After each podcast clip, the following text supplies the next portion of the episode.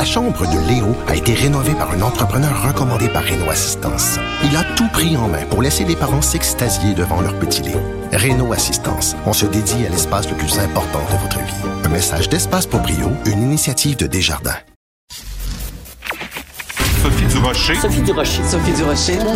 Mon nom est Sophie Durocher. Sophie Durocher. Des opinions éclairantes qui font la différence. Cube Radio. Bonjour tout le monde, bon mercredi. Euh, vous le savez, je commence toujours mon émission avec un, éditorial et aujourd'hui, la question s'impose. Euh, j'ai le plus grand respect pour euh, les groupes autochtones qui revendiquent le droit de respecter, hein, qu'on respecte la, la, variété, la diversité et la richesse des langues autochtones. Par contre, j'ai un malaise quand, face à la réforme de la loi 101, ces mêmes groupes autochtones crient au génocide culturel, rien de moins, un génocide culturel, parce que euh, la loi prévoit qu'il y ait des cours qui soient donnés euh, en français dans les cégeps anglophones. J'aimerais quand même rappeler à tout le monde, le français est la langue officielle au Québec, et quand euh, des groupes autochtones se plaignent de, du colonialisme, je vois pas en quoi l'anglais est moins une langue coloniale que le français.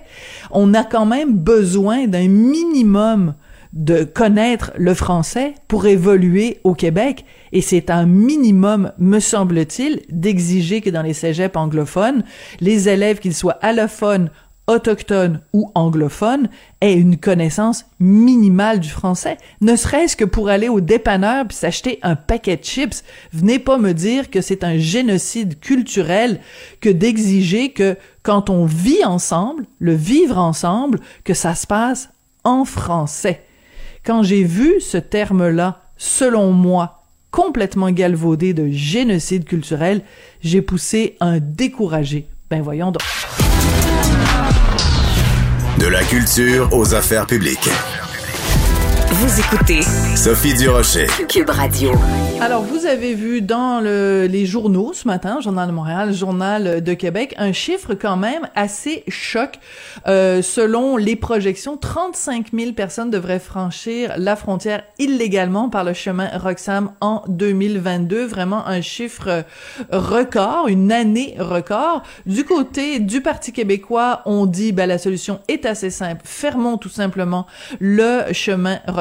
On va parler de tout ça avec euh, le chef du Parti québécois, Paul Saint-Pierre Plamondon. Bonjour, Monsieur Saint-Pierre Plamondon. Bonjour.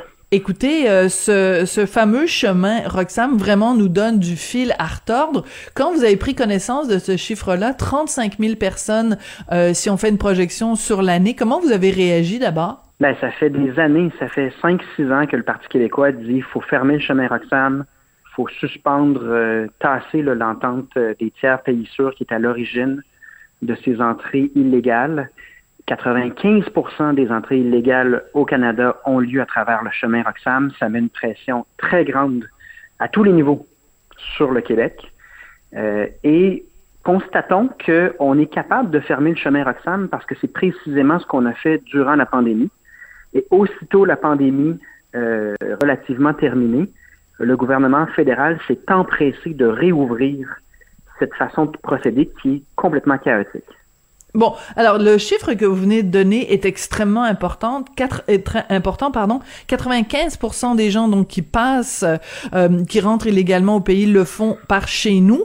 Euh, pourquoi le gouvernement euh, fédéral, dans sa très grande générosité, ne distribue pas ces euh, ces migrants-là un petit peu partout à travers le, le, le pays Pourquoi il n'y a pas des autocars qui partent du chemin Roxham pour en amener quelques-uns en Ontario ou même en, Alberta, au Manitoba, en Colombie-Britannique, dans les provinces euh, maritimes? Pourquoi il n'y a pas... Euh, comment vous interprétez ça, le fait que euh, ben il y a, aucun effort qui est fait pour distribuer les migrants à travers le pays? La question est excellente. Donc, première question, pourquoi avoir réouvert le chemin, puisqu'il était mhm. fermé et il n'y avait pas d'enjeu? Une fois qu'on l'a ouvert, pourquoi seulement au Québec? Pourquoi aucune volonté de rendre plus ordonnés les processus de demande euh, d'asile en disant il y a plusieurs points frontaliers où vous pouvez déposer votre demande au lieu de passer à travers une forêt à un seul endroit au Québec? Hmm. Toutes ces questions-là sont légitimes. Ça fait cinq Oui. ans que nous, on demande euh, de fermer. Ça fait cinq ans qu'on rappelle que si on est indépendant, on n'aurait pas besoin de supplier Justin Trudeau. Et là, ça fait quatre ans que la CAQ est au pouvoir et on pose la question, où est la CAQ? Quel geste concret? Est-ce qu'il y a quoi que ce soit qui a été fait par la CAQ? Ce matin, on apprend qu'en fait, la CAQ, peu importe ce qu'elle va nous dire aujourd'hui, parce qu'ils sont très, très euh, spécialistes dans euh, les effets de toge, là, puis les déclarations, pour euh, le- mousser leur propre image. Mais on apprend ce matin qu'en fait, ils viennent de s'entendre sur un bail de 10 ans, 50 millions Oui. de dollars. Alors ça, c'est hallucinant. Ben oui, ça veut dire que c'est de l'hypocrisie pure. Voilà. La CAQ va nous dire c'est inacceptable, il faut fermer Roxane. En même temps, ils sont en train de planifier pour 10 ans d'opération de ces entrées illégales. Donc, Oui. c'est malhonnête.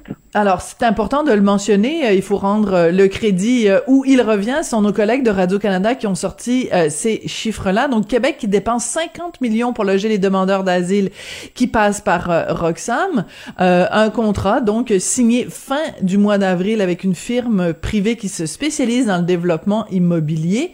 Donc, un gouvernement qui a l'intention de juguler l'immigration illégale ne fait pas des contrats sur 10 ans pour accueillir. Et je m'excuse de dire ça comme ça, Monsieur Saint-Pierre Palmondon, mais 50 millions de dollars, imaginons ce, que cet argent-là aurait pu faire s'il était utilisé à d'autres fins que de donner des logements à des gens qui rentrent ici illégalement. Mais c'est surtout que c'est sur 10 ans. C'est comme si la CAQ, peu importe ce qu'elle nous dit, son intention réelle, c'est qu'elle a complètement abdiqué, elle s'est complètement couchée devant le fédéral et elle se dit, moi j'en ai pour 10 ans minimum de planification du chemin de Ro- Roxham.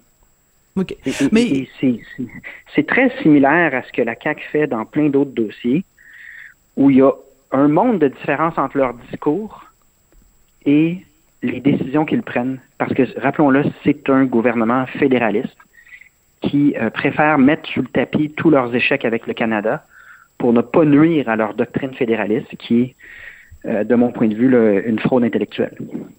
Bon, donc on, on, on, on connaît votre opinion euh, sur le dossier. Donc, euh, vous, vous souhaiteriez qu'on ferme carrément le chemin Roxham. Concrètement, mettons que demain matin, là, on, ferme le chemin Roxham. Vous pensez pas que les gens qui veulent absolument rentrer euh, ici vont trouver euh, une autre, euh, une- un autre point d'entrée?